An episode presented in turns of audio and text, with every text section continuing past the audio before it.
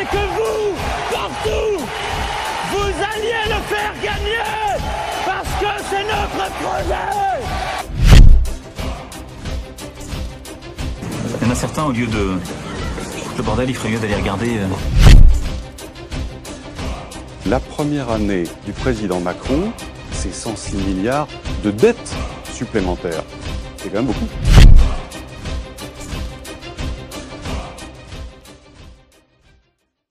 Bonjour à tous. D'abord, merci d'être venus.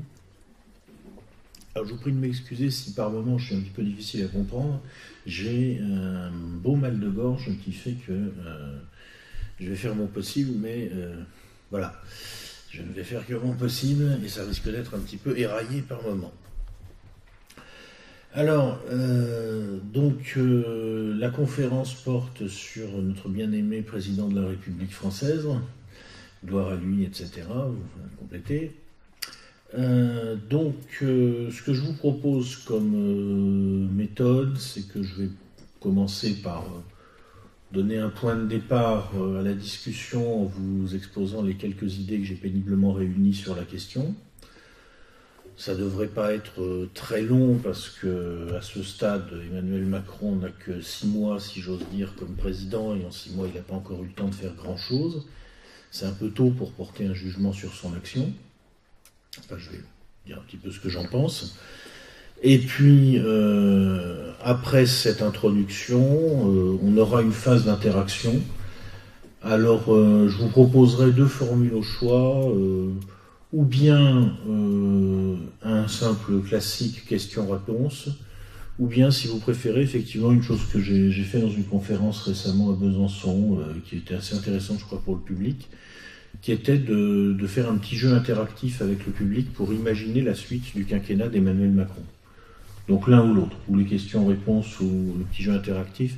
Je vous laisse le temps de mon blabla euh, pour y réfléchir, puis après on, votera, on verra ce que les, gens décident. Alors qu'est-ce que je pense de- d'Emmanuel Macron et de ses six premiers mois?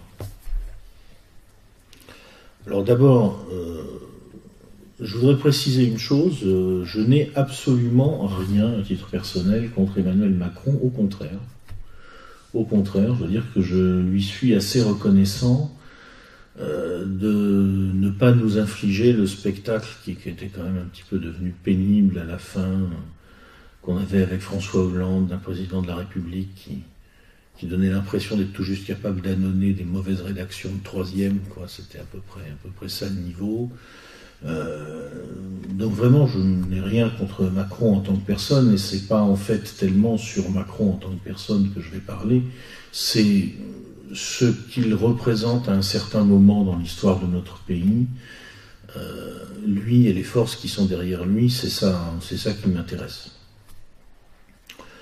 Euh, je pense qu'on peut analyser en fait Emmanuel Macron comme le symptôme, pour ne pas dire le signal, d'une réaction antipopuliste et oligarchique. Euh, je crois que les différentes oligarchies qui dirigent la société française euh, ont convergé autour d'une proposition politique qui a été mise en avant avec la candidature de Macron, proposition politique qui me semble avoir été quand même largement portée par les milieux, on va dire, pro-Israël, parce que on a bien vu que la campagne d'Emmanuel Macron a été largement boostée par euh, la chaîne BFM Télé, qui a été acquise par le milliardaire franco-israélien Patrick Drahi quelque temps avant la présidentielle. On a bien vu que derrière Emmanuel Macron, on retrouvait des conseillers comme Jacques Attali ou Alain Minck. On a bien vu aussi que euh, Emmanuel Macron euh, est un ancien de la banque Rothschild. Euh, donc on est dans un monde Rothschild, Minck, Attali, Drahi, qui est le monde des réseaux pro-Israël d'une part et de la haute finance, on va dire, issue du monde juif ou liée au monde juif d'une manière générale. Très clairement, pour moi en tout cas ça paraît évident, la proposition politique Emmanuel Macron derrière sa personne a été lancée par cet ensemble de forces. Cela dit, si elle a pu euh, fonctionner, c'est parce que cette proposition a été en quelque sorte achetée, acceptée par le, je dirais, le, consortium, le système émergent, voilà, le système émergent, c'est le terme exact, formé par les, les différentes oligarchies qui dirigent notre pays. C'est-à-dire qu'on ne peut pas réduire Macron à son passage chez Rothschild ou au soutien de Jacques Attali. C'est nettement plus compliqué que ça. Euh, on voit très bien que finalement, pendant l'élection présidentielle, toute la presse a fini par suivre le navire amiral BFM Télé. Macron a été soutenu à peu près par toute la presse, euh, la, grande presse française. Et si on s'intéresse aux gens qui contrôlent les grands médias en France, eh bien on va trouver tous les grands noms du capitalisme français, les banques, les marchands d'armes, les nouvelles technologies, l'aile marchante traditionnelle hein, du capitalisme. Euh, dans tous les pays, euh, actuellement dans tous les pays développés, c'est un petit peu la même chose. Donc chez nous, on va trouver des noms comme euh, Bolloré, Dassault, Bouygues, Nil. donc ça va bien au-delà simplement des milieux pro-Israël. On va trouver aussi derrière Emmanuel Macron un style de présidence qui apparaît là clairement de plus en plus nettement depuis quelques mois, qui est l'aboutissement en quelque sorte du glissement de la Ve République vers euh, un fonctionnement totalement capté, maîtrisé par l'énarchie. On a officiellement encore un gouvernement avec des ministres, euh, on peut raisonnablement penser qu'ils ne sont pas ou peu associés à la réalité de la gestion, que tout se passe en fait entre Emmanuel Macron et Alexis Kohler, le secrétaire général de l'Élysée, qui anime un réseau d'une dizaine de très hauts fonctionnaires, presque tous passés par Bercy, qui quadrillent les grands ministères et qui font concrètement fonctionner la machine avec à côté un Parlement de Godillot euh, euh, auquel le président de la République, s'agissant de, sa majorité présidentielle quand même, a dit ouvertement qu'il voulait imposer un mandat impératif, ce qui est anticonstitutionnel. Et même si officiellement ça ne s'est pas fait, dans la réalité on sait que ça s'est fait. Donc on trouve aussi derrière Emmanuel Macron euh, l'oligarchie énarchique, on va dire, la très haute administration. On trouve aussi derrière lui très clairement euh, un réflexe de caste, de groupe, de réseau, on va dire du monde médiatique, de ceux qu'on pourrait appeler les journalistes alpha. Euh, vous savez, dans, le, journalisme, il y a deux catégories. Il y a les journalistes euh, bêta et les journalistes alpha. Donc le journaliste bêta, c'est un pigiste qui est très mal payé et qui fait ce qu'on lui dit parce que sinon il se fait virer. Euh, et le journaliste alpha, euh, lui, c'est quelqu'un qui est par contre très bien payé parce que non seulement il fait euh, ce qu'on lui dit, mais même on n'a même pas besoin de lui dire. Il a bien compris comment ça marche, il est intégré dans les réseaux dirigeants. On va trouver là, par exemple, une caricature extraordinaire comme Jean-Michel Apathy, un type comme ça, quoi, qui, est à lui tout seul un archétype, je dirais quasiment. Et on a aussi derrière Macron, on l'a très bien vu pendant la campagne électorale, ce petit monde, ce petit groupe qui s'est soudé là derrière. C'est-à-dire que je ne suis même pas sûr que les actionnaires des grands journaux et des chaînes de télévision ont nécessairement eu besoin de dire à, ces journalistes alpha que Macron était le candidat vers lequel il fallait converger. Je crois qu'il y a aussi une sorte de réflexe spontané qui s'est fait. Et puis en arrière-plan, derrière cette convergence oligarchique qui s'est produite, il y a une réaction antipopuliste qui a fourni les troupes électorales en quelque sorte du macronisme. Donc qu'est-ce qu'on va trouver là euh, comme, socle électoral? On va trouver d'abord un socle électoral logique, naturel, qui est la classe moyenne supérieure et particulièrement la classe moyenne supérieure des grandes métropoles. Euh, ce que le sociologue Christophe Guilluy appelle la France d'en haut. Bon, ça c'est normal, c'est les gens qui ont voté Macron parce qu'ils avaient en général intérêt à voter pour Emmanuel Macron. Euh, on a aussi agrégé autour de ça deux et peut-être trois autres électorats euh, qui ont un peu voté en réalité contre leurs intérêts. Ils vont s'en rendre compte d'ailleurs dans le courant des, années qui viennent. D'une part, pas mal de retraités.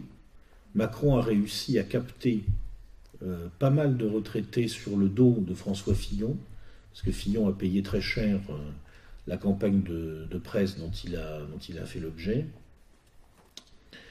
Et puis, euh, d'autre part, euh, je dirais, euh,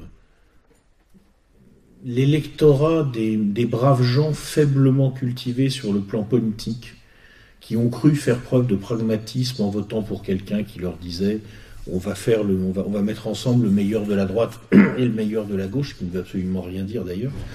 Mais bon, ça sonnait bien. Et puis aussi déjà, on commence à le sentir, un petit peu un certain électorat communautaire. Euh, en région parisienne, on a vu qu'En Marche a mis des candidats, par exemple, à la législative, qui avaient des liens avec certains, euh, réseaux communautaires. Euh, mais là, En Marche se heurte à une difficulté qui est la forte présence sur ce créneau déjà de, de France Insoumise et du Parti Socialiste. Bref, tout ça a formé la base d'une, ce que j'aurais tendance à appeler une réaction antipopuliste, un ensemble de forces dirigées par les oligarchies, coalisées, soudées derrière une figure de proue qui, clairement, à mon avis, est le réseau pro-Israël, entraînant derrière elle et s'appuyant aussi sur une réaction dans la population de tous les gens qui n'ont pas voulu que se poursuive la vague populiste qui s'était produite en Grande-Bretagne avec le Brexit et aux États-Unis avec l'élection de Trump. Pour moi, Macron, c'est ça, fondamentalement, c'est la réaction antipopuliste instrumentalisée par une convergence oligarchique. Alors, là, en six mois, en fait, qu'est-ce qu'on peut dire sur l'action d'Emmanuel Macron? Mais Pas grand-chose.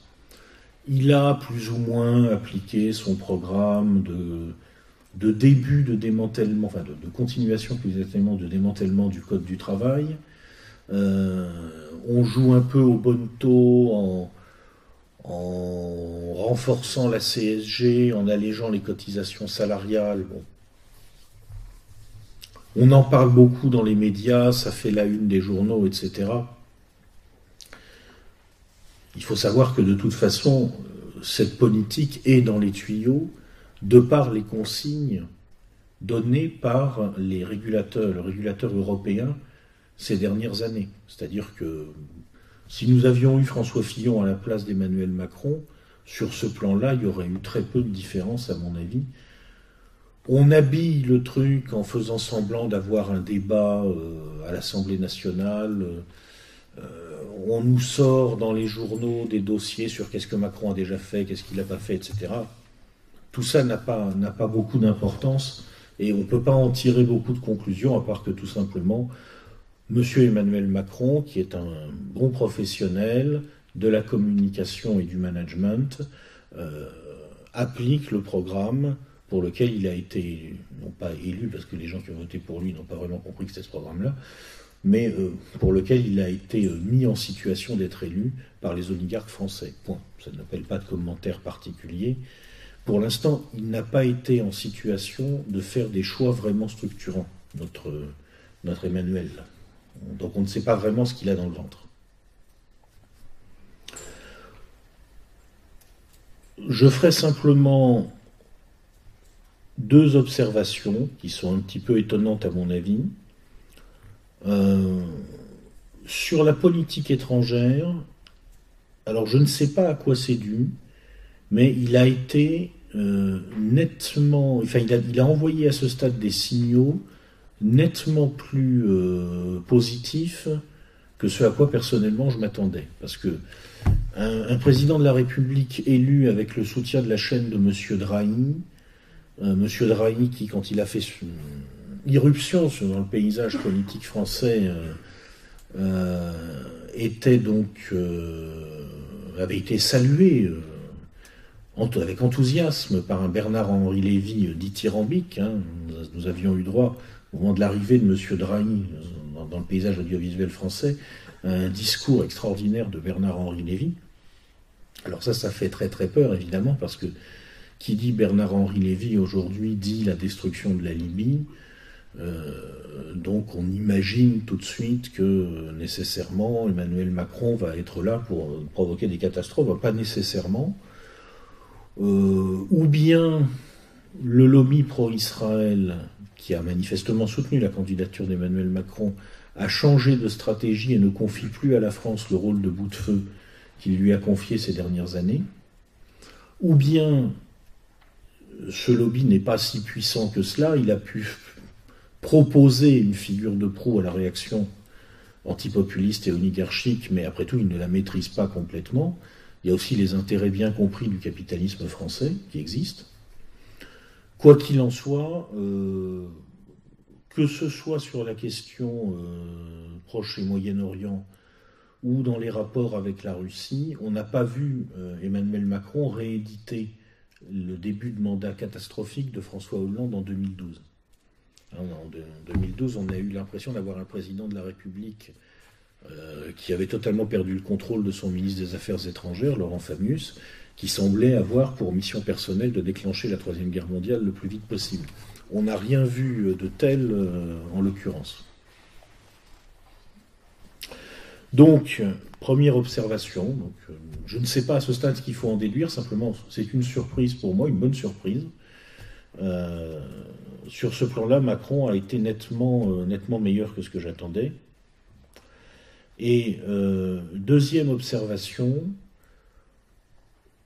tout ce que nous voyons depuis six mois me convainc que, comme c'est un bon professionnel, il fait bien son métier d'employé modèle de la banque, il faut le lui reconnaître. Comme pour l'instant il a un consensus des oligarchies derrière lui, je pense que euh, s'il n'y a pas de choc externe qui vient perturber son agenda, non seulement il va pouvoir conduire ce qu'il a à faire dans les cinq ans qui viennent, mais en plus il est très possible que dans cinq ans on en reprenne pour cinq ans de plus. Parce qu'à ce stade, on ne voit absolument rien émerger en face de lui de sérieux. Euh, il n'y a pas pour l'instant de contre-proposition capable de fédérer les populismes français en face de cette réaction antipopuliste que les oligarchies ont su fédérer. Pour l'instant, c'est le constat qu'on peut faire. Alors je terminerai quand même cette courte intervention planter le décor par une note positive, c'est que je pense qu'il y a des chances non négligeables pour qu'il y ait un choc externe majeur dans les années qui viennent. Euh, d'abord parce que euh, en fait, la situation dans laquelle on est sur l'économie, disons, de la sphère occidentale, et même au-delà d'ailleurs, on peut dire maintenant l'économie mondiale, on est revenu à la situation qui prévalait avant le krach de 2008, mais en pire.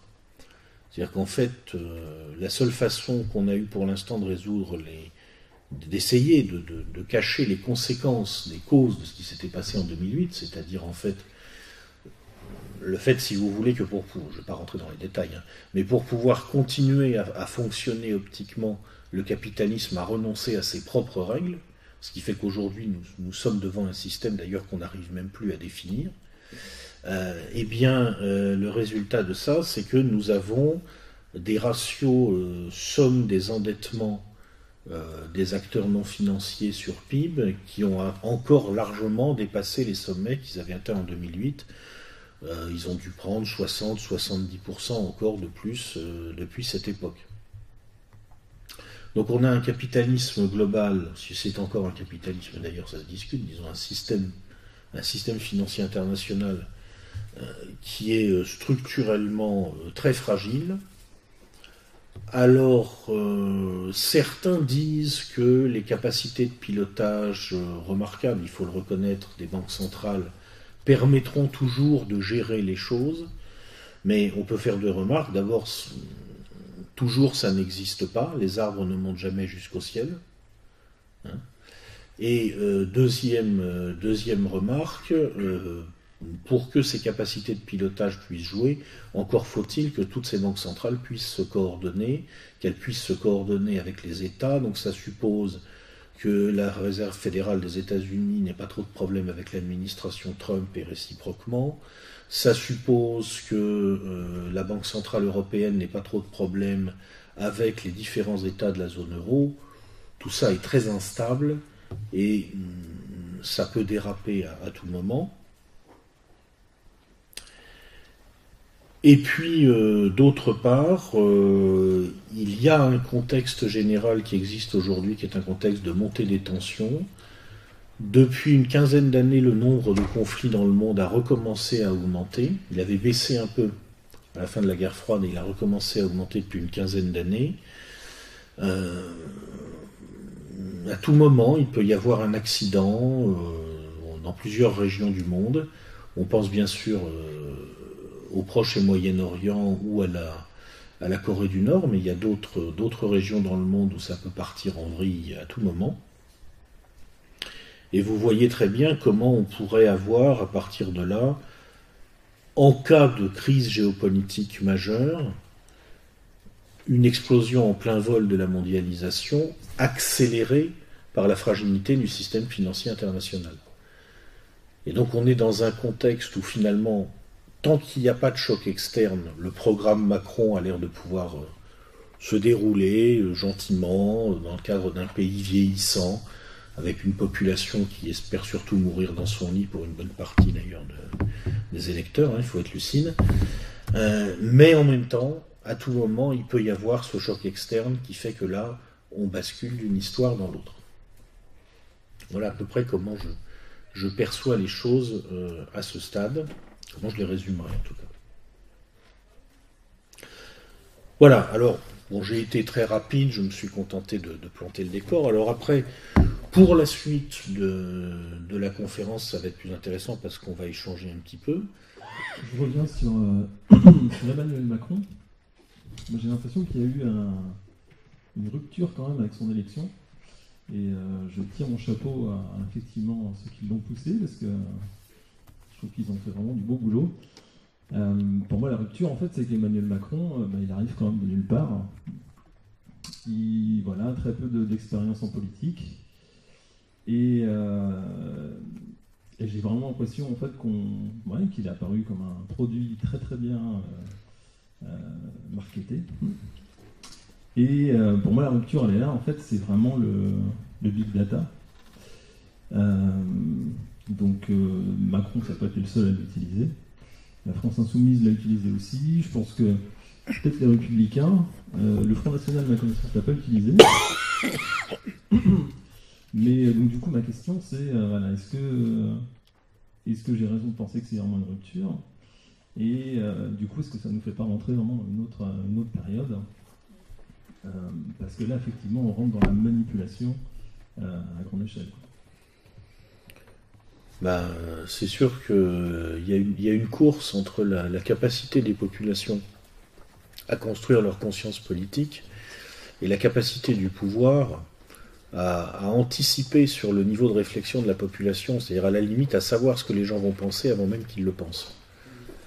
Et euh, dans cette course, euh, ces dernières années, il y a eu un moment où euh, les gens comme nous, les gens qui ont envie que des sujets réellement autonomes, ou en tout cas recherchant une autonomie réelle, euh, fassent valoir leur autonomie dans l'espace public, il y a eu un moment où les gens comme nous ont eu un avantage. la machine Internet a joué en notre faveur, je dirais, euh, oh, jusqu'à il y a quelques années, quoi. En gros, de, de 2000 à... On considérait qu'avant 2000, elle a très peu d'impact, en fait. L'impact réel commence vers 2000 et jusque vers 2010, disons pendant une décennie à peu près, ça jouait dans ce sens-là. Et c'est vrai qu'avec le basculement vers le web des réseaux sociaux, avec cette énorme machine Facebook qui représente quand même euh, un truc, mais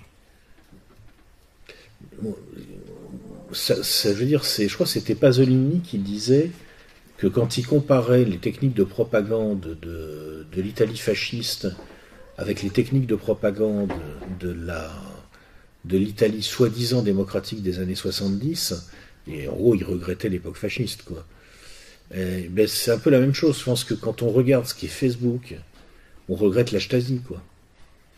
C'est la quantité d'informations, la capacité à le traiter, simplement produit par ce truc-là.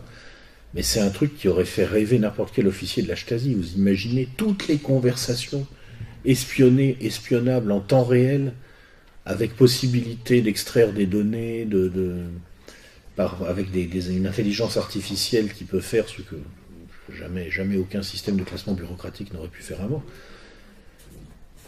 On est mal. Mais euh, en même temps, le combat n'est jamais fini. C'est-à-dire que maintenant, je pense qu'il faut, il faut travailler à la meilleure façon de,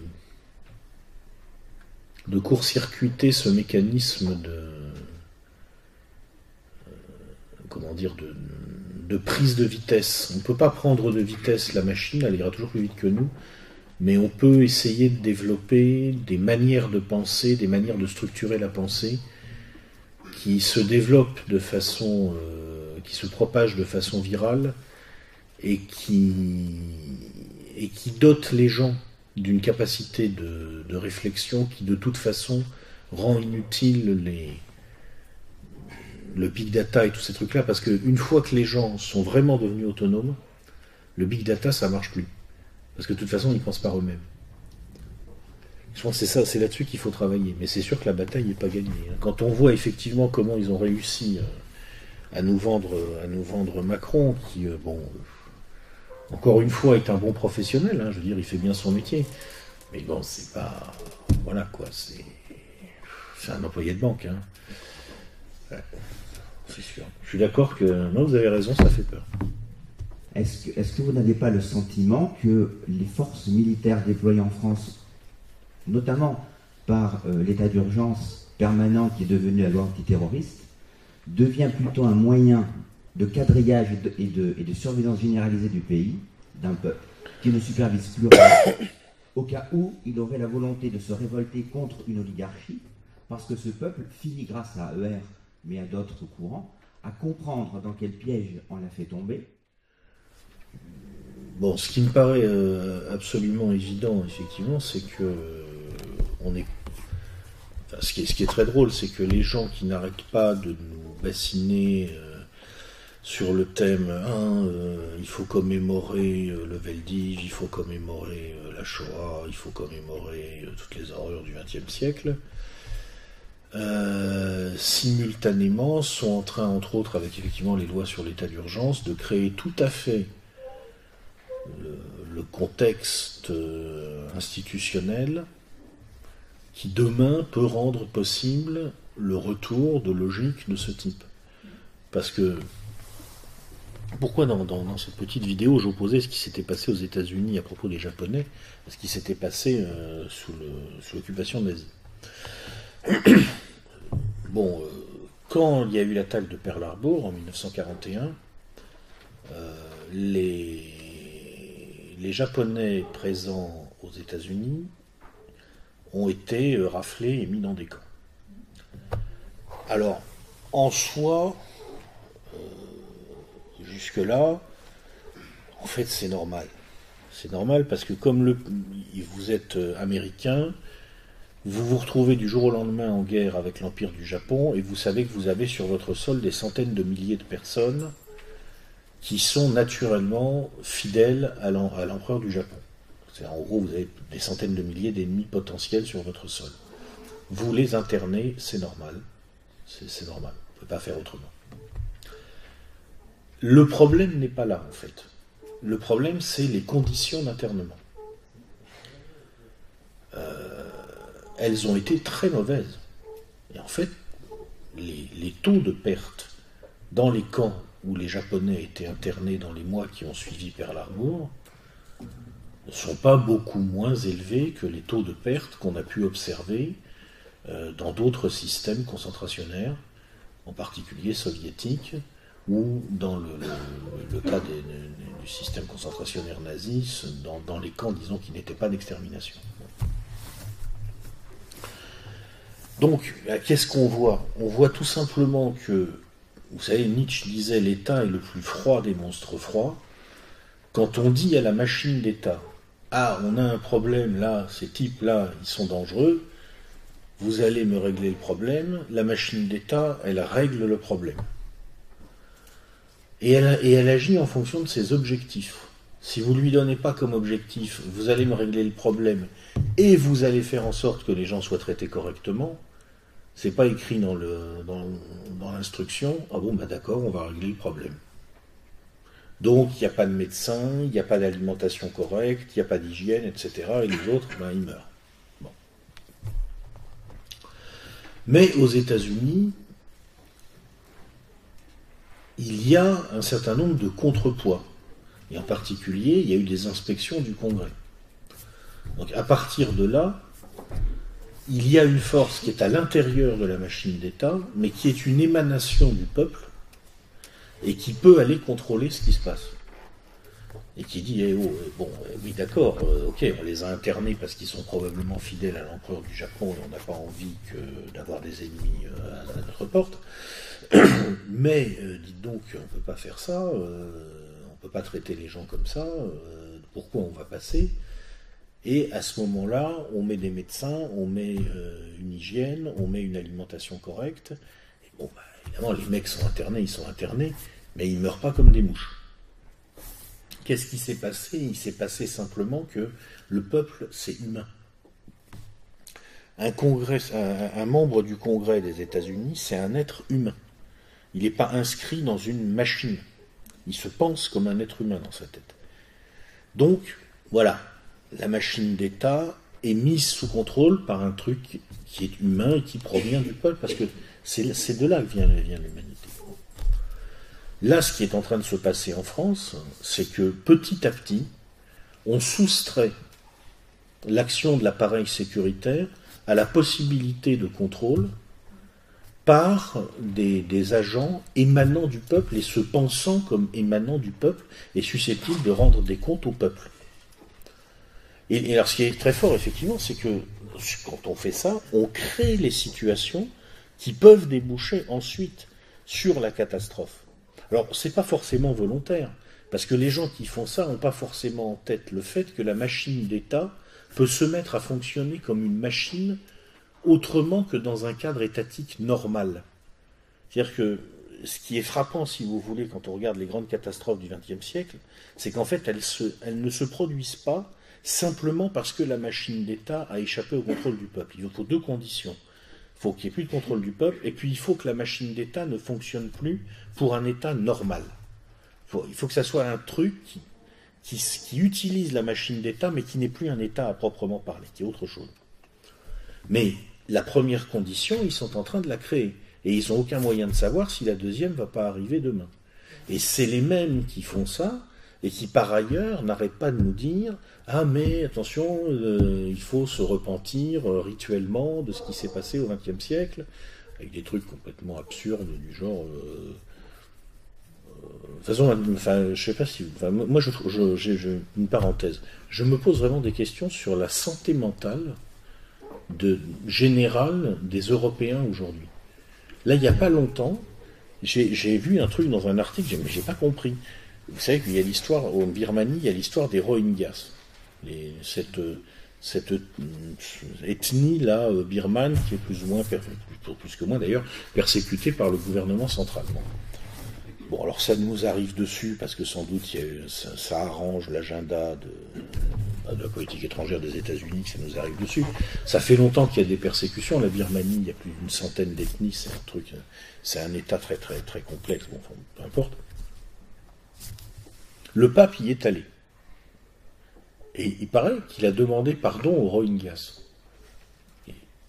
je ne comprends pas pourquoi le leader spirituel des catholiques demande pardon quand des bouddhistes bolossent des musulmans. Qu'est-ce que ça vient faire là-dedans? Qu'est-ce que ça veut dire? Mais ça n'a aucun sens. moi, je, vois ça, je dis, mais en fait, cette obsession de la repentance c'est pas seulement une stratégie euh, évidente de manipulation, effectivement, qui prend sa source, effectivement, c'est évident, en partie dans les réseaux pro-Israël, J'enfonce une porte ouverte là. Mais même indépendamment de ça, je me demande s'il n'y a pas une dimension carrément pathologique. Enfin, je veux dire, pourquoi, comment. euh, C'est une manie, c'est une obsession. Il faut demander pardon euh, par principe pour tout et pour n'importe quoi. Ça n'a aucun sens. Donc les mêmes qui nous, qui nous entretiennent là-dedans, dans cette espèce de délire, concrètement créent toutes les conditions pour qu'un jour ça se reproduise. C'est c'est extrêmement inquiétant. Alors après, bon, est-ce que est-ce que c'est totalement euh, planifié dans l'optique que vous dites? C'est inquiétant en tout cas. Voilà. Mais je je saurais pas dire dans quelle mesure c'est planifié et dans quelle mesure c'est pas aussi l'indice d'une euh, comment dire d'une perte de la raison quoi. La note de lecture que vous avez faite sur le livre de Thierry Messon, euh, son dernier livre, le- avec la photo à l'envers, hein, je ne me rappelle plus le titre, Sous nos yeux, sous nos yeux. Euh, à un moment de temps, dans la note de lecture, vous abordez le sujet euh, quand il, donne des, infos sur les attentats du Bataclan en disant euh, c'est la Turquie, c'est le service turc vous expliquez ça en disant euh, que ça vous a étonné qu'il sorte une telle information que ça collait pas avec toutes les, euh, les recherches des causes que tous les intellectuels ont pu faire par rapport à, ce- à cet événement. Le style de Messan est, est très. c'est- une notation brusque. Voilà. Je vous dis que Monsieur Fabius et Monsieur Davutoglu ont conclu un pacte secret en 2011, je crois, disant que la France allait soutenir euh, la solution voulue par la Turquie euh, concernant la question kurde. Et puis, quand quelques années plus tard, euh, les Français ont fait mine de tourner kazakh, euh, Monsieur Erdogan a vu rouge et il a dit, bah, puisque c'est comme ça, on va montrer aux Français ce que c'est euh, concrètement euh, la guerre, et donc on va leur exporter pour une soirée la guerre à l'intérieur des rues de Paris. Oui, euh, Monsieur Messon dit ça, c'est peut-être vrai, mais peut-être pas, ça je ne peux pas savoir. Moi, ce que je sais, euh, si vous voulez, c'est que, bon, je, travaille en ce moment effectivement sur cette question-là. Euh, en fait, je suis arrivé à la conclusion que à peu près tout ce que on dit sur l'État islamique est vrai. C'est assez curieux, mais vous savez, l'État islamique, c'est un truc, tout le monde se le renvoie dans la gueule. Les, adversaires de Bachar el-Assad disent qu'il a un peu aidé en fait les types de l'État islamique, et avant eux, ceux du front al-Nusra, qui d'ailleurs eux-mêmes viennent en réalité de la même organisation que l'État islamique. Enfin, je vous passe les détails. En fait, ce sont des étiquettes, et simplement ce qui s'est passé, c'est qu'il y a un bout de ce qui allait devenir l'État islamique, qui en passant en Syrie s'est autonomisé, ce qui fait qu'ensuite les types en Irak qui formaient l'État islamique ont renvoyé un autre bout pour faire la guerre au bout précédent. Bref, euh, bref, tout cet ensemble, ce machin, certains disent, bon, là c'est Bachar el-Assad qui les a utilisés pour djihadiser en quelque sorte euh, la, la rébellion qu'il avait chez lui. En fait, je pense que c'est vrai. Certains disent, ah mais, euh, dont, dont Thierry Messant, euh, l'État islamique a manifestement été soutenu par les Américains, qui ont fait joujou avec ça, et qui ont fait joujou avec ça constamment depuis très longtemps, même depuis bien avant que ça s'appelle l'État islamique, puisque ce, machin euh, a émergé progressivement à partir, on va dire, du début des années 2000. Et c'est vrai, on les voit s'implanter en Irak du Nord, dans la zone kurde qui est sous contrôle américain. Ils ne peuvent pas le faire comme ils le font si les Américains disent, disent pas, bah, tiens, c'est, bien, on a des barjots pour faire joujou avec. C'est vrai aussi que quand, ils lancent leur offensive victorieuse vers Mossoul, manifestement, ils ont bénéficié d'armements euh, transmis alors, euh, par les Américains, entre autres euh, via d'ailleurs plusieurs canaux, c'est très compliqué. Tout ça est vrai, donc oui, les Américains ont fait joujou avec. On nous dit que les Israéliens manifestement ont soutenu euh, directement, euh, en particulier en soignant leurs combattants, le front des types du front al-Nosra, c'est vrai aussi.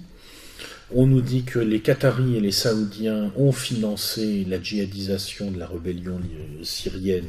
C'est vrai aussi. Euh, on nous dit que la DGSE a eu des troupes sur le terrain en Syrie. C'est vrai aussi. Qu'elle a été en frontale contre les Russes. C'est probablement vrai aussi. Euh, qu'est-ce qu'on est allé foutre là-dedans Ça, on, se le demande encore, mais enfin, c'est pas grave. Euh, bref, on nous dit que les Iraniens jouent un rôle là-dedans, mais c'est vrai aussi car les types qui ont fondé l'État islamique pour aller d'Afghanistan en Irak du Nord sont passés par l'Iran après la chute de l'Afghanistan des talibans. Donc, en fait, c'est comme à l'école des fans, tous les enfants ont gagné, ils ont tous, absolument tous, fait joujou avec ça. Il n'y a pas un État aux prises dans cette espèce de machin qui soit clean. Peut-être les Russes, effectivement, comme ils se méfient énormément des retours de flammes vers le Caucase, eux, ils font pas trop joujou avec les djihadistes. Ils ont des islamistes à eux, qui sont des islamos très conservateurs, euh, qui verrouillent euh, un peu en Asie centrale et dans le Caucase, mais c'est pas des salafistes, c'est pas des djihadistes. C'est vrai que les Russes là-dessus sont très prudents, parce qu'ils n'ont pas envie que ça leur revienne dans la gueule. Mais sinon, tous les autres, ils ont fait joujou avec. Alors après, pour savoir, quand vous avez un attentat à Paris, qui a, commandité le truc Ça peut être à peu près n'importe qui. Euh, quand ça se produit, au moment où ça se produit, logiquement, qui peut avoir envie de faire ça? Alors, bon, c'est vrai que ça peut être les Turcs, mais de toute façon, enfin, je veux dire, la, position turque sur ce qui s'est passé là-bas est. Alors, je ne sais pas comment les Turcs eux-mêmes continuent à s'y retrouver. Je veux dire. Euh, en fait, ce qui se passe, c'est qu'ils soutiennent certaines factions kurdes contre d'autres, parce que ce que ne veulent pas les Turcs, en gros, c'est le Kurdistan indépendant version PKK avec une revendication sur les zones kurdes dans le territoire turc. Mais un Kurdistan, sinon indépendant, du moins largement autonome, qui pourrait servir à la limite de réceptacle aux populations, kurdes que les Turcs n'ont pas envie d'avoir chez eux, oui, pourquoi pas. Donc, et c'est vrai que, à partir de là, ce que veulent les Turcs entre assez difficilement en, comment dire, en, peut assez difficilement être compatible avec ce que veulent les Israéliens.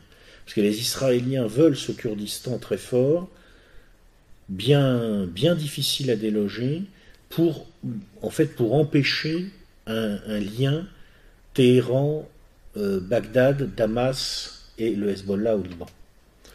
Donc il y a une opposition entre les Israéliens et les Turcs, et c'est vrai qu'au moment où se produisent ces événements en France, la France est manifestement cul et chemise avec Netanyahou. On suit les Israéliens. Donc le scénario de Messan ne me paraît pas absurde du tout. Mais il ne s'est pas prouvé. Après, ça peut être plein d'autres choses. Comme je vous disais, de toute façon, alors ce qu'il y a de bien avec le bordel Daesh, c'est que tout le monde a fait joujou avec. On ne sait d'ailleurs même pas réellement s'il y a une unité de la volonté dans ce truc-là. Hein. Officiellement, on nous dit qu'il y avait un calife et c'est vrai qu'il y avait une structure administrative. Mais dans quelle mesure verrouillait-elle vraiment le truc? Bon, euh, ça peut aussi être une, initiative locale, réellement.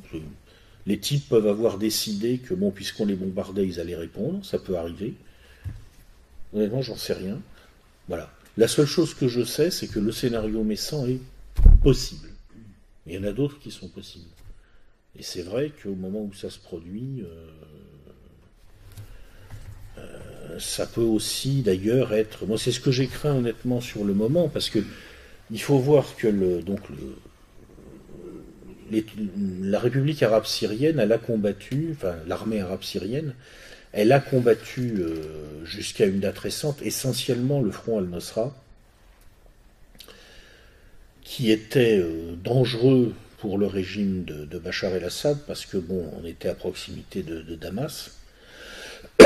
Elle a assez peu combattu en fait l'État islamique et même euh, dans la mesure où l'État islamique en Syrie a eu des conflits avec le Front al-Nosra et avec différentes autres euh, composantes de la, guerre civile syrienne, qui est un truc extraordinairement compliqué, hein, avec euh, des centaines, voire par moments des milliers de katibas qui se rallient à plusieurs mouvements qui eux-mêmes se recomposent en permanence. On ne peut pas exclure non plus le fait que euh, les Syriens qui, ont des liens avec euh, le, groupe État islamique, qui ont les moyens éventuellement de faire travailler pour leur compte une, sous-composante de ce machin, et aussi décider à un moment, moi c'est ce qui me faisait le plus peur, de nous faire passer le message que, après tout, euh, c'est pas le tout d'aller comme ça, pas si loin de chez nous, faire exploser un pays souverain, certes, qui était une dictature. Hein, euh, qu'on comprenne bien, je suis pas en train de dire que le régime syrien c'est formidable et que le non, c'est évidemment une dictature, c'est évidemment un truc tout à fait perfectible. Enfin, c'était quand même un, État souverain qui existait, qui avait le mérite d'assurer une vie à peu près décente à sa population. On a fait exploser ça, on a joué un rôle très important dans la création d'un chaos qui a provoqué là-bas 500 000 morts ou quelque chose comme ça. Moi, j'ai vraiment craint que, en gros, ça soit le début du moment où les autres nous disent Ah bon, eh ben d'accord, vous avez vu combien vous avez de musulmans, combien vous avez une mosquée salafiste chez vous? Vous aimez ça, Daesh? Eh bien, on va vous en mettre un chez vous. Angoisse. Bon, mais je ne sais pas ce qui s'est passé. J'en sais pas plus. Voilà. pour l'instant, c'est les informations que j'ai pu réunir, mais ça ne me permet pas d'être conclusif. Euh, voilà. Michel, euh, il y a un Américain d'origine euh, iranienne, Azeri, qui a, qui a un lanceur d'alerte à l'FBI, je ne me rappelle plus son nom, mais elle a, fondé un site euh, qui s'appelle Boiling Frog, ça veut dire les, les grenouilles bouillantés. Et euh, donc, elle parle beaucoup de structure qui s'appelle Gladio B et qui a l'air de, de, comment on de, complémenter ce que dit Thierry Maison. Qu'est-ce que vous pensez de ce genre d'analyse? Est-ce que c'est trop messianique Parce que je, vois dans tes interventions, plutôt hostile à toutes, les théories euh, messianiques, mais Gladio B, si tu veux, ça, fait penser à Gladio A. On ne sait pas ce que c'est Gladio A, peut-être qu'il faut expliquer aux gens ici ce que c'est Gladio A. Et derrière tout ça, moi je vois plutôt des Américains et, des Israéliens que, et que, des autres éléments dont tu vas parler tout à l'heure. Euh, sont un peu, un peu sous le tutelle de cela. Voilà, ça c'est mon, mon, question, si tu veux, mon constat. J'espère que je parle assez clair pour vous. Ce qui est sûr, c'est que euh, bon, moi je bon, je suis pas dans les interprétations euh, messianiques. Enfin, en général, c'est toujours intéressant. il faut écouter les gens qui qui disent ce genre de choses parce que souvent euh, leurs interprétations euh, disent quelque chose qui n'est pas ce que eux disent. Elles, disent quelque chose sur les peurs de l'époque, sur les, euh, sur les zones d'ombre, puisque en général on va aller chercher à, à, créer une cohérence factice là où justement il y a une zone d'ombre extrêmement inquiétante et c'est toujours intéressant de suivre ça. Bon, cela dit, moi je ne suis pas du tout dans, les, dans ce genre d'explication messianique. bon, sur, le, sur le fond, pour, maintenant si on écarte un peu ces, analyses messianiques, euh, sur le fond, euh, moi je fais simplement un constat. Je ne connais pas exactement les budgets euh, respectifs des agences de renseignement américaines et de leurs adversaires un peu partout dans le monde mais je gage qu'on est dans des rapports de 1 à 10 ou de 1 à 20 ou des choses comme ça. C'est-à-dire que il suffit de s'intéresser aux moyens dont disposent, euh, dont disposent les Américains euh, pour bien voir que effectivement, euh, à part les services chinois, les services russes, Alors peut-être à la rigueur les services israéliens qui ont moins de moyens mais qui bénéficient euh, de l'énorme avantage de la diaspora, qui est quand même très très bien placée dans beaucoup de pays du monde. Mais sinon, tout simplement, euh, il n'y a pas beaucoup de gens qui peuvent faire le poids. Quoi. Donc ça, j'ai pas de doute que dans la... En plus, les Américains maîtrisent la technologie, ils maîtrisent l'information. Euh, j'ai pas beaucoup de doute sur le fait que dans, les guerres entre services secrets, en fait, le, le, plus important, c'est la capacité à capter de l'information sans la relâcher. Je pense que leur capacité à capter de l'information est très supérieure à celle de leurs adversaires. leur capacité à ne pas la lâcher est aussi très bonne.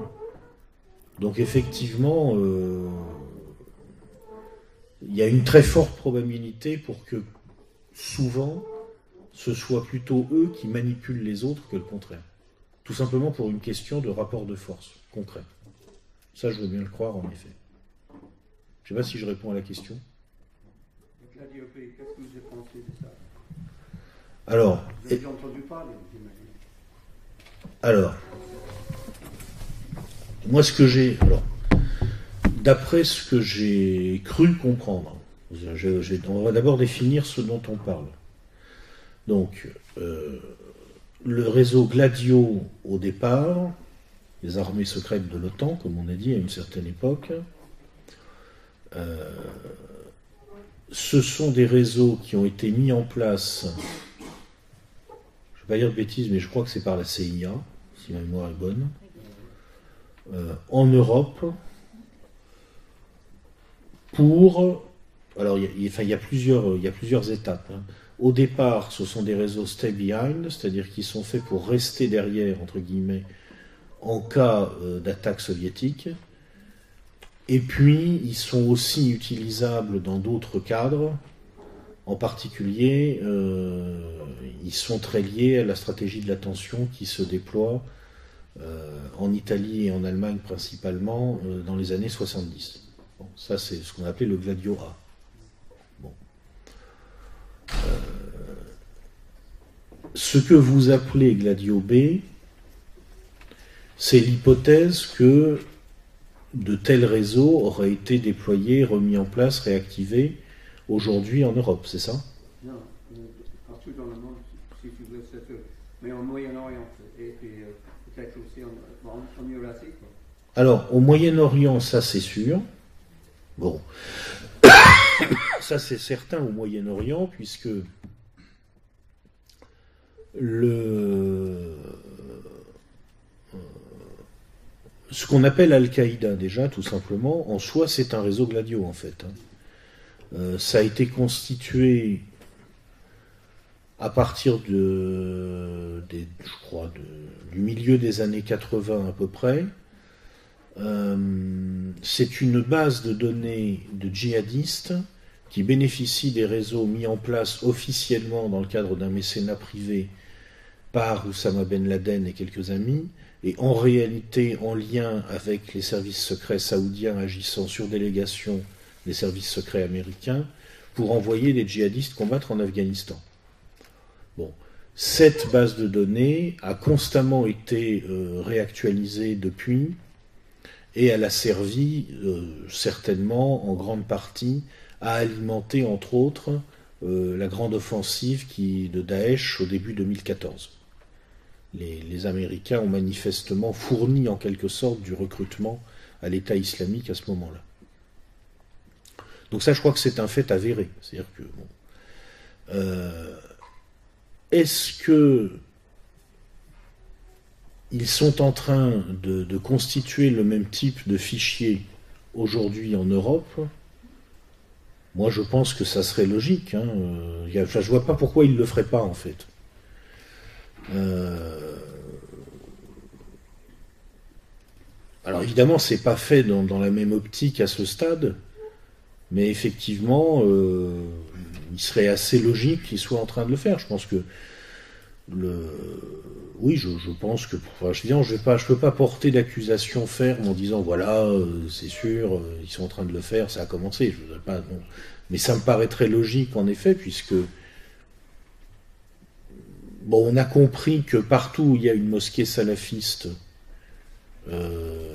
il y a un certain nombre de gens derrière euh, qui euh, souvent financent le truc, ou qui sont en lien avec les financiers, et qui sont aussi en lien avec les services saoudiens. L'alliance entre l'Arabie saoudite et les États-Unis a été euh, récemment renforcée. Bon, donc oui, sûrement les Américains le font. Les Britanniques aussi, d'ailleurs, le font probablement aussi à partir du Londonistan. Mais j'ai l'impression, sans pouvoir être sûr d'ailleurs, que ça, ils le font de moins en moins en coordination avec les Américains. Parce que visiblement, il se passe des choses, euh, alors là c'est très compliqué, mais il y, a, un divorce entre le Qatar et l'Arabie saoudite. Le Qatar qui aujourd'hui reste euh, finalement dans le monde arabe à peu près le seul lien de la Turquie. Euh, la Turquie qui est aussi la base des frères musulmans. Les frères musulmans dont la capitale est à Londres, en fait, au Londonistan, hein, on peut dire pratiquement. Donc il y a peut-être en fait deux réseaux euh, Gladio potentiellement en préparation d'ailleurs. Hein. Voilà, moi c'est ce que j'en pense. Après, je ne suis pas dans le secret des dieux, mais ça me paraît très logique, oui, que ça, existe et que ça se fasse. Autour essentiellement probablement de, l'islam salafiste. Après, ils peuvent aussi instrumentaliser d'autres forces. C'est-à-dire que je crois que les, centrales les grandes centrales de renseignement ont un rapport purement instrumental aux forces qu'elles trouvent dans un pays donné et qu'elles peuvent utiliser dans le cadre d'une stratégie donnée. On le voit très bien en, Ukraine, où les Américains ont instrumentalisé indifféremment euh, des réseaux euh, néo-nazis euh, païens, et un des patriarcats orthodoxes de Kiev, alors je ne me souviens plus lequel parce que c'est compliqué, c'est leurs histoires d'églises autocéphales en Ukraine. Il y a un des patriarcats orthodoxe en Ukraine qui est entre les mains des Américains aussi. Ça les embête pas du tout, ils en ont rien à foutre que les autres soient païens ou qu'ils soient chrétiens orthodoxes, tout ce qui les intéresse c'est que ça leur fait des mercenaires instrumentalisables. Je pense qu'il doit y avoir la même chose chez nous, et je ne serais pas du tout surpris effectivement que euh, même dans les milieux euh, dans les milieux nationalistes français, ça doit se faire. Hein.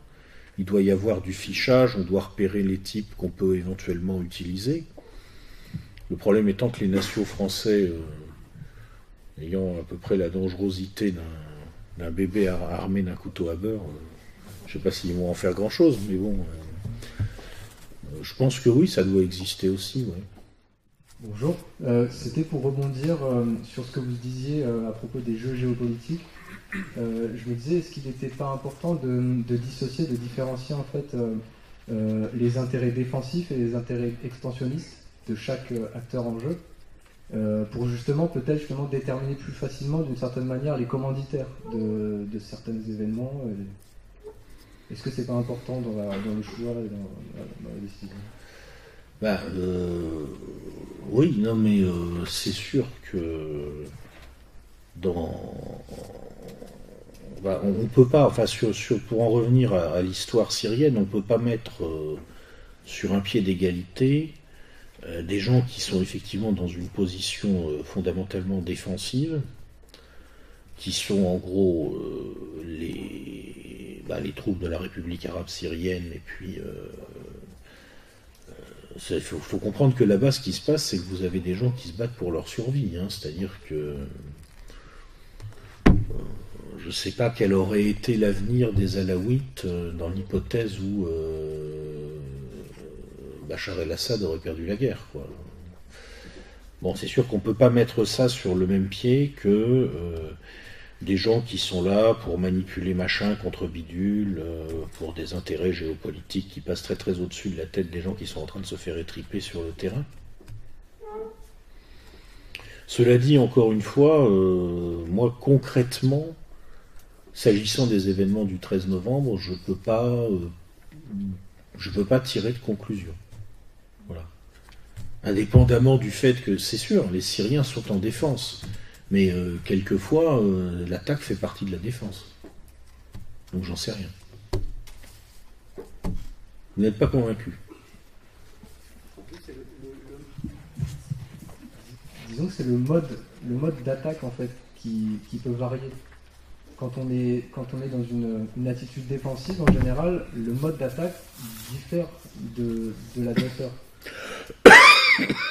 C'est-à-dire, vous pourriez être plus précis justement, c'est. euh,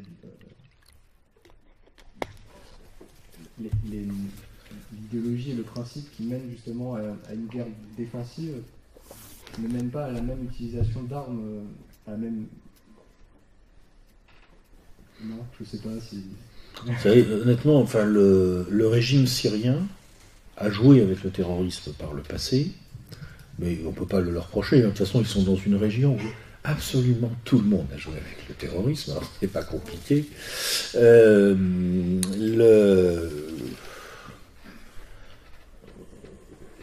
Moi, je ne peux pas exclure le fait qu'à un moment, euh, euh, certains.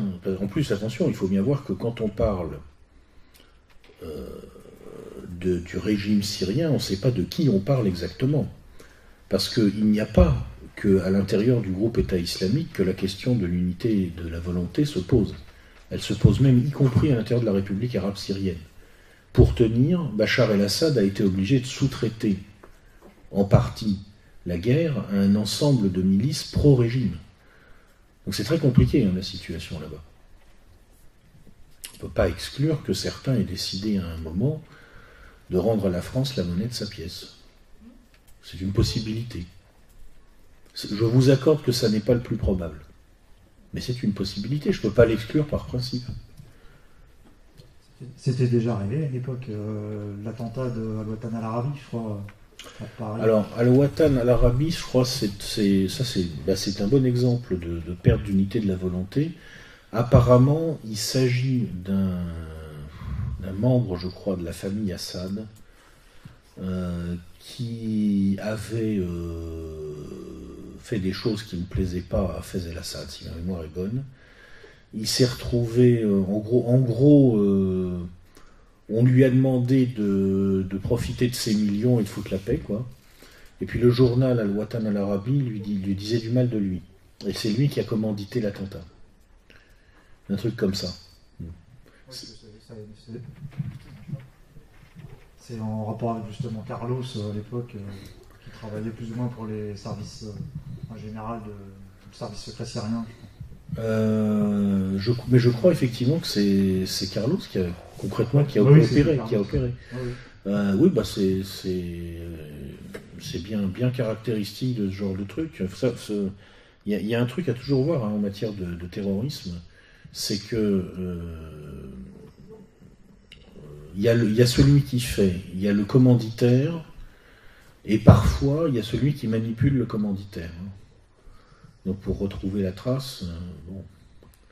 Quelquefois, euh, l'attentat peut d'ailleurs être commis pour euh, une raison tout à fait extérieure à celle qui va être perçue. On peut très bien imaginer, par exemple, dans certains cas, des attentats du scénario du cadavre exquis, c'est-à-dire vous, vous voulez tuer quelqu'un, mais vous voulez pas qu'on sache que c'était lui qui était visé, bah vous, vous tuez 40 personnes avec lui, comme ça, allez savoir lequel des cadavres était visé en réalité. Euh, ce genre de truc. euh, voilà. Donc je crois vraiment qu'on ne peut pas savoir en général. Euh, ma question concernera M. Macron, pour lequel vous aviez, au sujet duquel vous aviez fait une vidéo, où vous aviez dit que cet apaisement généralisé qu'il avait organisé depuis son élection, même avec l'entre-deux tours en recevant M. Poutine, si je me souviens bien, euh, serait une façon pour lui de se préparer, ou, des gens qui l'emploient, comme vous dites, c'est un employé de banque, à devenir euh, le président de l'Europe. Alors, je, vais essayer de résumer votre question d'abord pour être sûr de l'avoir bien comprise. Euh, en fait, comment je, pense que, que je- quel est le projet que j'aurais tendance à imputer à Emmanuel Macron en quelque sorte, sur, au niveau européen en particulier, c'est ça? Alors, je, moi, je crois que, euh, bon, déjà, euh, Macron fera ce qu'il pourra faire. Ça dépendra fortement de ce qui va se passer en Allemagne, clairement. Euh, là, bon, c'est les, législatives allemandes ont donné un résultat paradoxal. En fait, euh, elles ont été perdues en réalité par Merkel. Euh, parce que le résultat de- du mouvement alternatif für Deutschland est une catastrophe pour la CDU-CSU. Euh, et euh, Merkel se retrouve à devoir choisir entre soit euh, elle a essayé d'abord de construire une coalition avec euh, les libéraux du FDP et les Verts. Ça n'a pas marché, ce qui est assez logique, puisqu'ils sont quand même pas d'accord sur grand-chose. hein. Donc, euh, forcément, à un moment, euh, faire une coalition d'accord, mais il faut quand même être au moins à peu près d'accord sur quelques grandes lignes. Donc, elle se retrouve maintenant à essayer de faire à nouveau une grande coalition avec le SPD. Alors, euh, là, euh, donc, euh, le SPD au départ ne voulait plus participer à la grande coalition parce qu'il est en train de se tuer, quoi. Un parti social-démocrate qui sert de béquille à un parti, comment on va appeler ça Démocrate chrétien, ouais, enfin, on ne sait pas très bien comment le qualifier. bon. Ça peut pas, enfin, ça peut pas durer éternellement non plus. Euh, donc, euh, bon, euh, Schulz, qui apparemment a réussi à garder le contrôle du SPD, a mis la barre très haut, puisque si j'ai bien compris, il a dit à Merkel Moi je veux bien, mais c'est pas pour le plaisir de sauver Madame Merkel. Et je veux qu'on ait un agenda pour aller, il a dit carrément, vers les États-Unis d'Europe en 2025. Alors c'est très problématique parce que euh, apparemment en Allemagne actuellement, il y a à peu près 30% des gens qui sont pour la vision de Schulz. Il y en a 70% qui sont plutôt contre, dont 40% qui sont farouchement contre. Donc, euh, bon, euh, il faut bien voir que ce qu'il y a derrière ce que dit, ce que dit Martin Schulz, c'est en gros, on va faire euh, donc une Europe euh, réellement unifiée et en filigrane, ce que ça veut dire nécessairement. Je ne sais pas comment ils le tourneront s'ils décident de faire ça, mais ce que ça veut dire nécessairement, c'est qu'on transforme l'euro pour en faire une vraie monnaie de l'unité. Qu'est-ce que ça veut dire en clair? Aujourd'hui, l'euro, c'est un truc. C'est un, truc qui n'a ni queue ni tête, qui est évidemment un truc transitoire et il faudra ou le défaire ou le refaire et tout le monde le sait en fait. Euh, c'est pas vrai. Enfin, on dit quelquefois c'est la monnaie unique. Alors, c'est une monnaie unique au sens où vous ne pouvez pas payer vos impôts dans une autre monnaie. Donc elle est unique dans ce sens-là. Il n'y a pas d'autre monnaie en France pour payer vos impôts, donc c'est la monnaie. C'est ce qui définit la monnaie. hein. Vous pouvez payer vos impôts avec. Mais en fait, cette monnaie qui est unique du point de vue des gens qui l'utilisent, ne l'est pas du tout du point de vue de ses processus de création. En réalité, il s'agit plutôt de, je crois, 17, je crois qu'il y a 17 membres dans le, on va dire 17 monnaies homonymes liées par un taux de change fixe. Parce que l'euro est émis par euh, chaque banque centrale des États membres, et lorsque le marché financier, le marché interbancaire en particulier, se coince, les pays qui importent trop et qui exportent trop peu, et qui n'arrivent plus à compenser leur balance commerciale par donc une importation de capitaux, n'ont plus d'autre solution que d'émettre de l'euro. Et quand ils émettent de l'euro, à ce moment-là, qu'est-ce qui se passe? On débite leur compte à la BCE et on crédite, à proportion de euh, différentes autres banques centrales, les comptes des autres banques centrales. C'est pour ça qu'à l'époque où vous aviez encore une lettre signifiante sur les billets en euros, vous avez peut-être remarqué, si vous êtes amusé à regarder des lettres, des numéros de série, vous avez peut-être remarqué qu'il y avait énormément de Y. Parce que tout simplement, Y, c'était la Grèce. Et donc la Grèce, un tout petit pays, se retrouvait à émettre une bonne partie des billets de banque pour compenser son déficit. avec comme résultat naturellement que du coup elle a un solde qui n'arrête pas d'être rendu débiteur en quelque sorte à la Banque centrale. Donc ce système n'est pas viable, il ne peut pas fonctionner. D'une manière ou d'une autre, il faut le rééquilibrer. Donc pour le rééquilibrer, il n'y a que trois méthodes. On fait exploser la zone euro. Donc à ce moment-là, bah, ça résout le problème puisque les pays déficitaires dévaluent. Voilà. Deuxième méthode, on ne fait pas exploser la zone euro. Mais à ce moment-là, eh, il va bien falloir compenser ces flux financiers. Donc il va falloir tout simplement que l'Allemagne paye. Comme c'est elle qui a un solde de créditeurs qui n'arrête pas de s'envoler, avec un peu la Hollande et la Finlande, enfin c'est quand même l'Allemagne le gros morceau, bah, du coup il va falloir qu'elle paye. Et un rapide calcul fait par des gens euh, qui ont l'air de savoir ce qu'ils font amène à la conclusion que pour rendre la zone euro structurellement viable aujourd'hui, il faudrait probablement que les Allemands payent quelque chose comme 300 milliards d'euros par an. Euh, ils peuvent faire durer le machin en mettant 100 milliards de plus, sachant que la BCE fait du quantitative easing. Mais en tout cas, c'est au moins 100 milliards et ça peut monter jusqu'à 300 milliards d'addition, suivant la façon dont on s'y prend. Concrètement, c'est ce que ça veut dire. Parce que, bon, oui, d'accord, un agenda pour aller vers l'Union européenne en 2025, transformer en États-Unis d'Europe, etc. Bon, alors, il peut parler que de la zone euro, parce qu'il va pas faire. Enfin, je vois pas comment Martin Schulz va faire les États-Unis d'Europe avec la Pologne, étant donné les positions de Martin Schulz sur la question migratoire et la position des Polonais sur la question migratoire. On oublie, hein, on, trace une croix directement, c'est pas la peine. Il peut parler que du noyau carolingien, quoi. Sinon, euh, ou alors, il a, carrément fumé la moquette et il délire. Donc je pense qu'il parle que de ça. Et donc concrètement, ça veut dire que l'Allemagne paye. Voilà. Euh, mais les Allemands, si on va leur dire euh, ben maintenant pour comme l'euro spolie les peuples du Sud pour financer le développement du capitalisme allemand, il va falloir maintenant que le peuple allemand, parce que ce n'est pas les capitalistes allemands qui vont payer, hein, c'est le peuple allemand, paye pour compenser ce qui se passe en Europe du Sud, et donc finalement à l'arrivée c'est les... en gros, bah, le peuple allemand se fait avoir, le peuple grec se fait avoir, les riches en Grèce sont contents parce qu'ils peuvent s'acheter des Mercedes, et les capitalistes allemands sont contents parce que c'est formidable. Grâce à l'euro, ils ont une monnaie sous-évaluée qui leur permet d'exporter un max. Voilà. bon,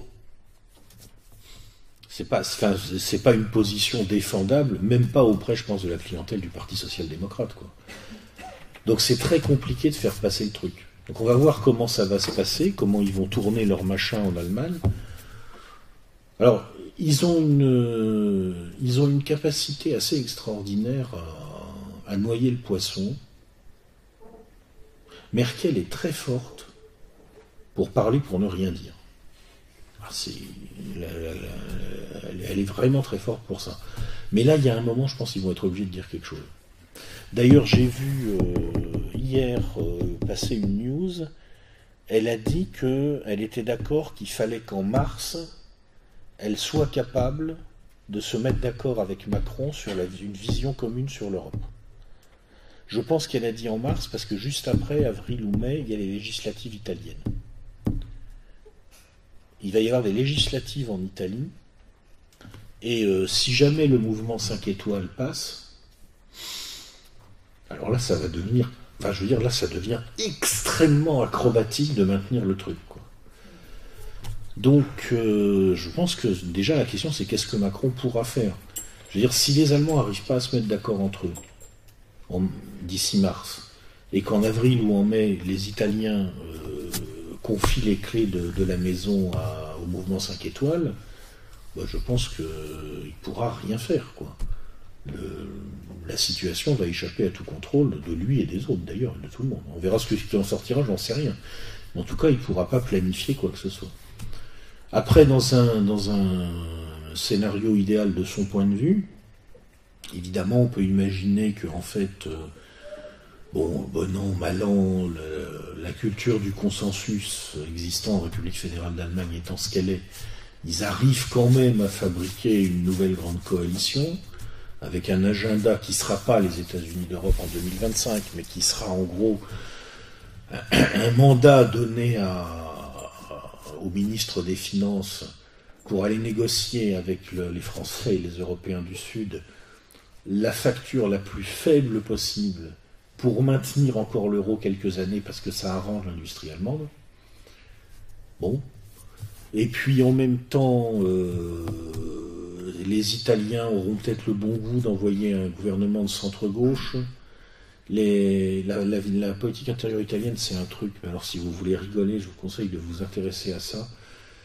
Ils en sont à leur troisième replâtrage de la loi électorale pour essayer de la magouiller de telle sorte qu'ils soient sûrs que le mouvement 5 étoiles ne puisse pas arriver au pouvoir.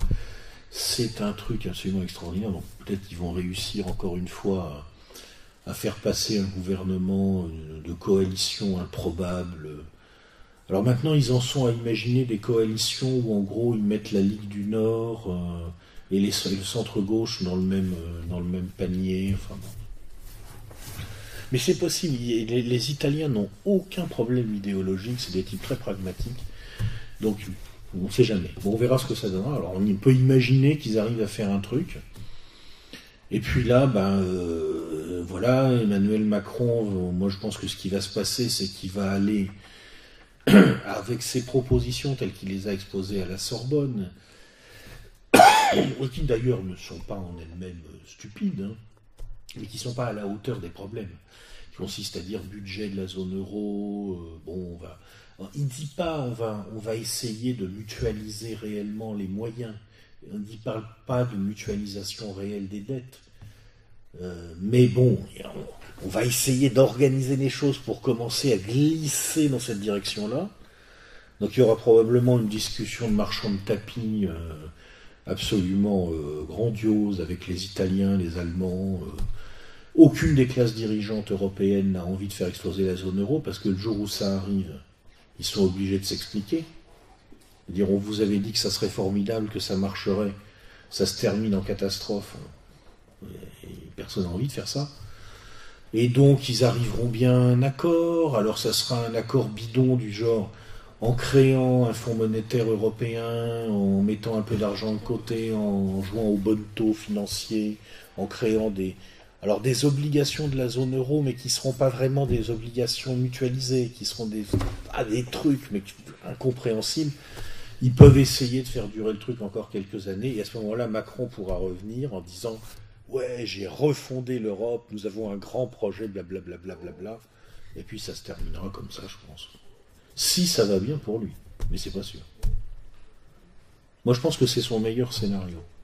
C'est pas brillant déjà. Hein.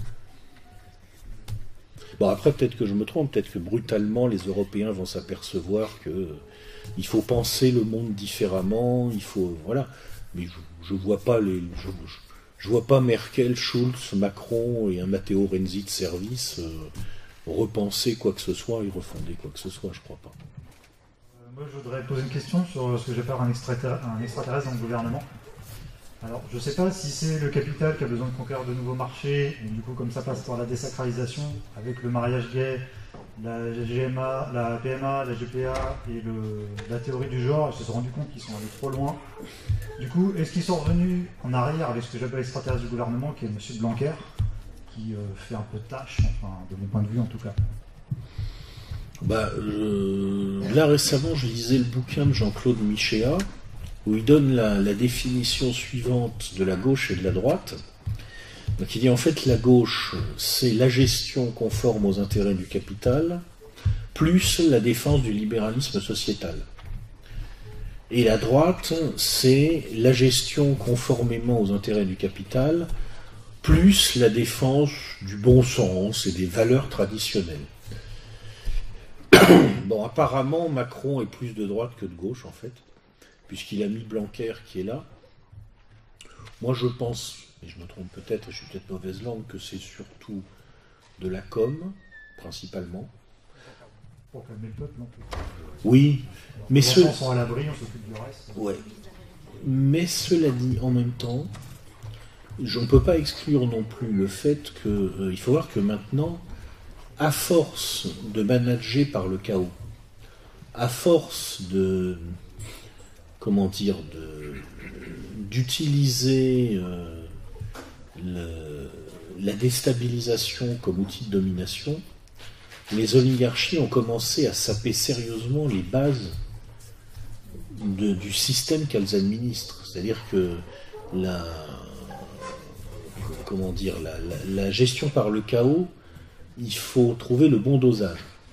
On ne peut pas exclure non plus qu'il y ait effectivement un certain rétro-pédalage qui commence, parce que tout simplement ils se sont peut-être aperçus aussi que réellement, euh, à la limite, ils ont trop bien réussi. Je veux dire, il leur faut des imbéciles, il, leur faut un peuple crétinisé pour qu'il soit facile à dominer, mais il faut, quand même qu'ils puissent faire fonctionner un minimum l'appareil productif. Donc ça, c'est pas exclu non plus. Bon, cela dit, je pense quand même que c'est essentiellement de la com. Merci à tous.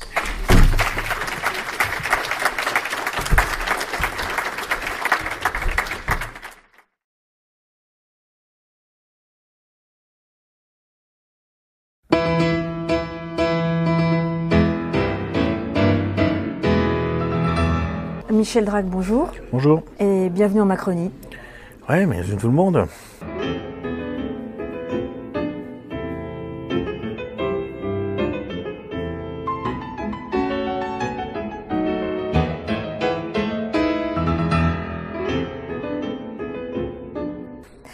Alors, euh, peut-on dire que l'élection d'Emmanuel Macron est un coup d'État?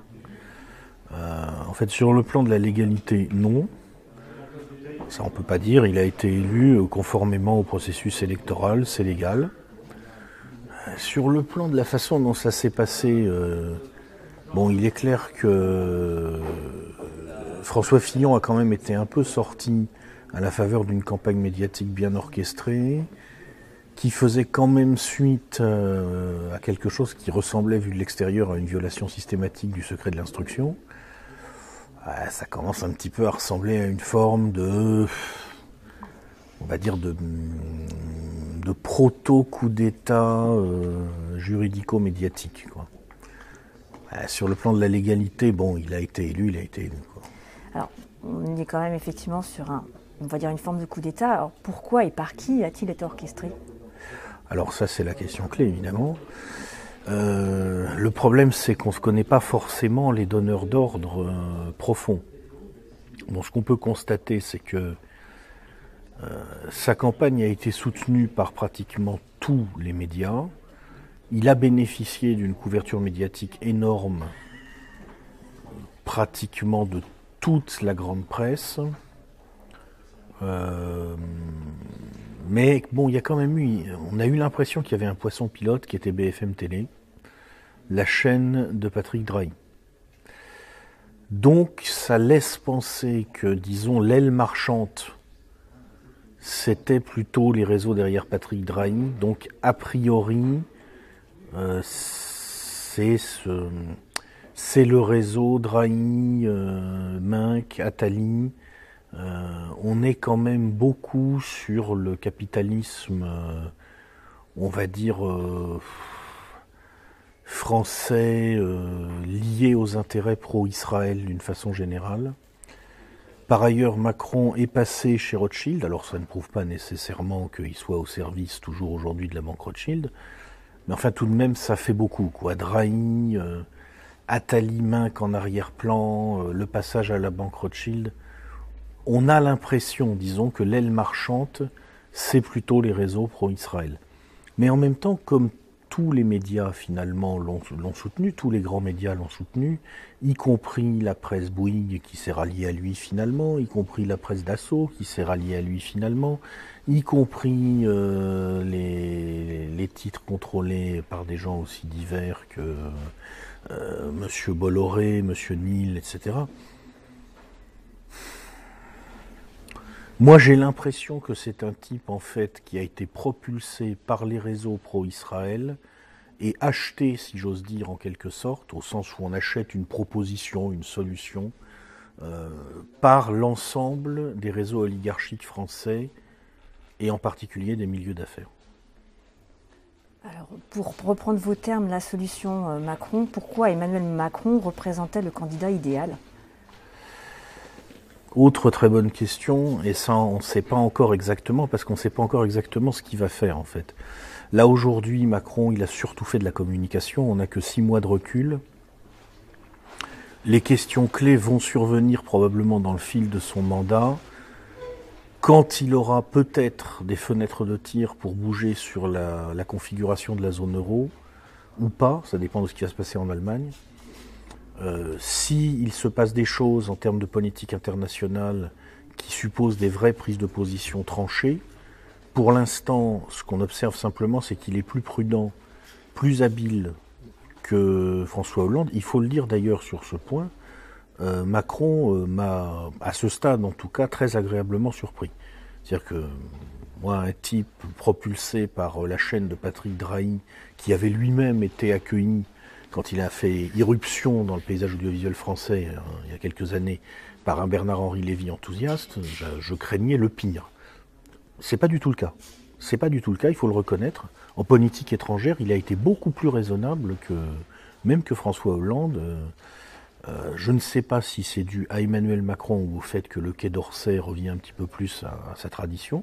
En tout cas, bon, cela dit, en même temps, il n'a pas encore eu vraiment de vraies décisions à prendre. Pour l'instant, on est surtout beaucoup dans la communication. Il a eu l'habileté de se poser en quelqu'un qui peut proposer des médiations pour le Liban, en faisant attention à être moins, moins brutal euh, que, ses prédécesseurs. Euh, il sait bien ménager la chèvre et le chou. Je crois que lui et l'équipe qui est derrière lui, ce sont des gens qui sont techniquement compétents. Hein. À la différence de leurs prédécesseurs, qui étaient à mon avis vraiment une bande de branquignoles, là on a des gens qui sont techniquement compétents mais il n'a pas vraiment eu de décision à prendre pour l'instant, donc on ne sait pas vraiment ce qu'il a dans le ventre en fait. Euh, et c'est à ce moment-là seulement qu'on pourra savoir qui sont ces, ces donneurs d'ordre profonds, parce qu'on verra bien ce qu'il va faire. Alors au final, était-il réellement possible que Marine Le Pen accède au palais de l'Élysée? Je pense qu'à posteriori, on peut dire 0% de chance. 0% de chance. Euh, de toute façon, honnêtement, moi, j'ai jamais, jamais cru qu'elle pouvait être élue, et d'ailleurs, je ne le souhaitais pas. Mais je pensais, avant l'élection présidentielle, qu'il y avait une petite chance pour qu'elle arrive à installer le Front National, excusez-moi, à installer le Front National en force d'opposition principale. Ce qui était son objectif, en fait.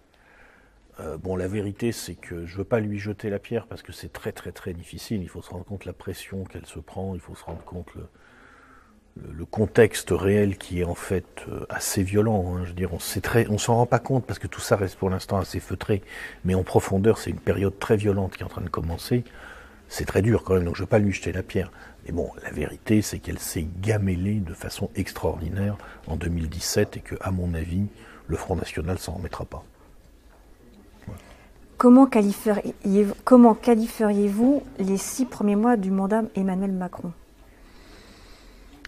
Bah, Comme je vous disais, euh, on ne sait pas encore ce qu'il a dans le ventre, puisque les vraies échéances, c'est s'il peut bouger sur la zone euro, qu'est-ce qu'il fait? S'il y a un retournement conjoncturel dans le courant de son mandat, il y en aura probablement un pour des raisons de cycle, si vous voulez. Et si ça suppose de faire des choix en termes de politique monétaire, et si en particulier il est amené à gérer une nouvelle grande récession, comment va-t-il utiliser les instruments de casse sociale qui ont déjà été bien mis sur les, sur les rails? Dans quelle optique? Avec quel niveau de violence sociale en quelque sorte? Et puis, euh, en politique étrangère, euh, si on atteint un point où là on est obligé de prendre une position tranchée, qu'est-ce qu'il fera? Tout ça on ne le sait pas. Donc bon, pour l'instant ce qu'on peut simplement dire, c'est ce que je vous disais, agréablement surpris par le, le fait d'avoir un président de la République française au moins qui ne nous donne pas l'impression absolument stupéfiante que nous avait donné François Hollande en 2012-2013, qui semblait s'être donné pour objectif de déclencher la Troisième Guerre mondiale, ce qui était un petit peu étonnant quand même. Non, là, on a affaire à des gens, semble-t-il, sur ce plan-là, à ce stade en tout cas raisonnable. Donc finalement, et bien que ce soit le président des riches, et bien qu'il fasse le travail, qu'il prépare le travail de, de, démantèlement du droit social auquel on pouvait s'attendre, et bien qu'il ait fait des cadeaux à ses copains du CAP 40 dans tous les sens, euh, je n'ai pas à ce stade une aussi mauvaise image que ça d'Emmanuel Macron en fait. Dans ce gouvernement Macron, y a-t-il des personnalités qui se détachent pour de bonnes ou de mauvaises raisons?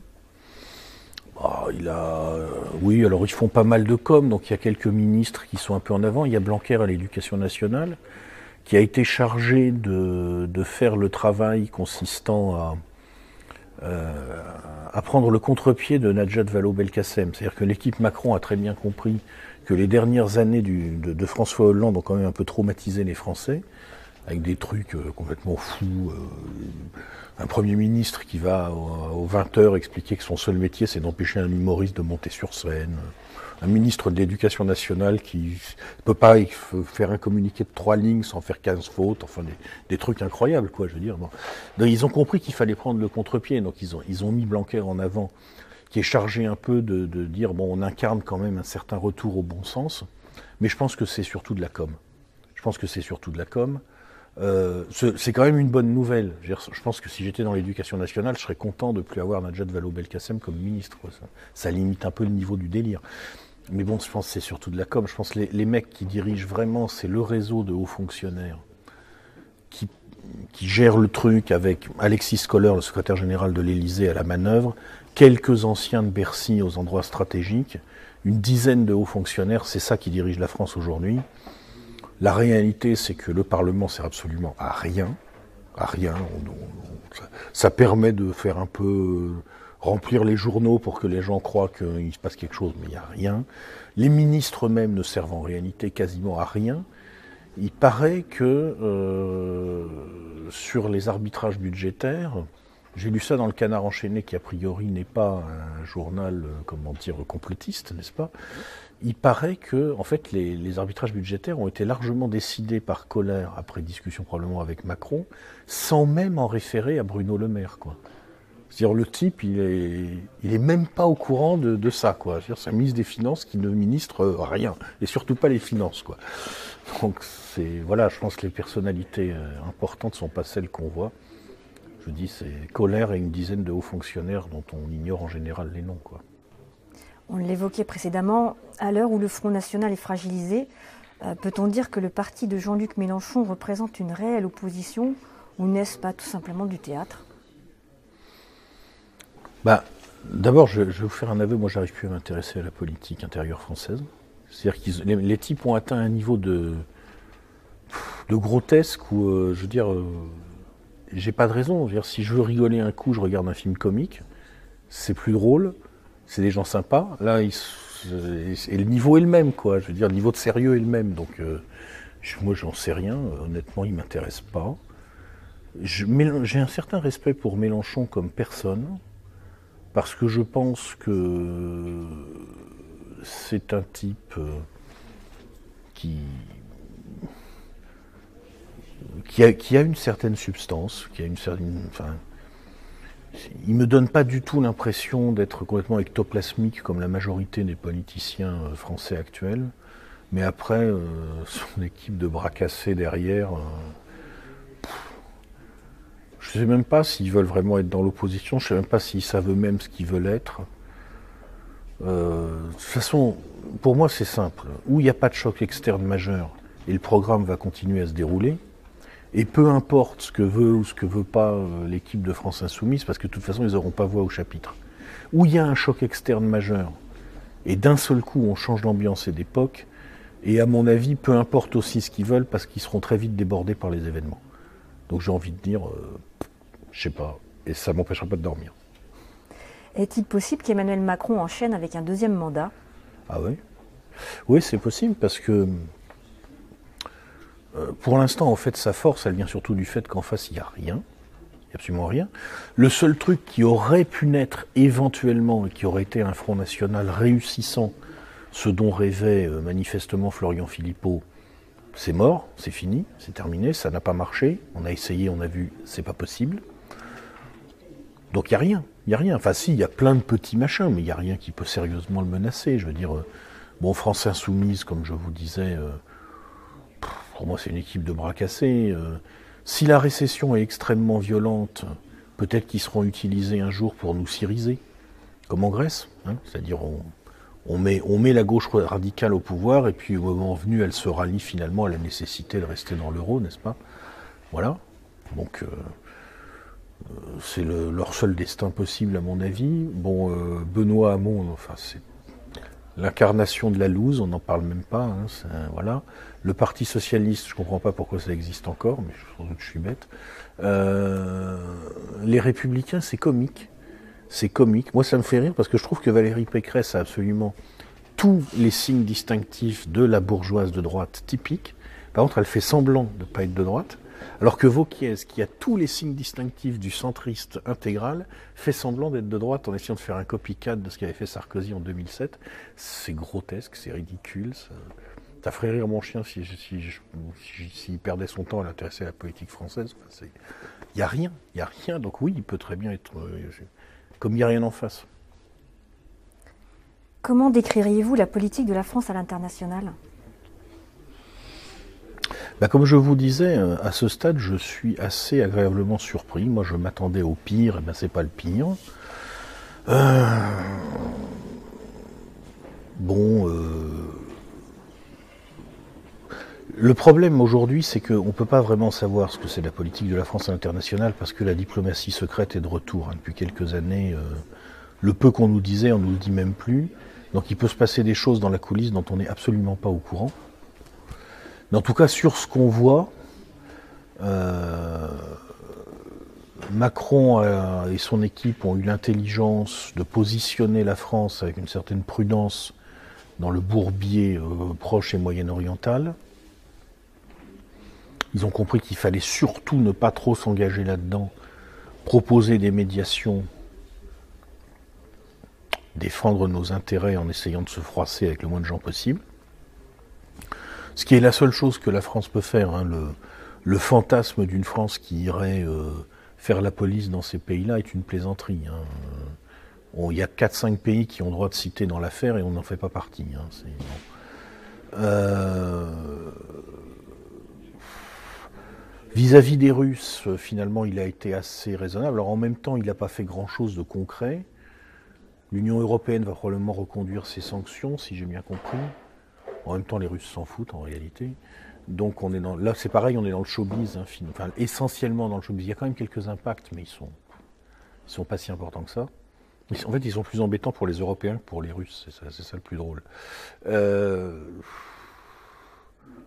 non, pour l'instant, je dirais que c'est une politique en attente de définition, mais les signaux qu'on peut capter à ce stade sont assez rassurants, je trouve. Selon vous, quel est le point de rupture à la politique exercée par le gouvernement Macron et peut-il être atteint? Par un choc externe.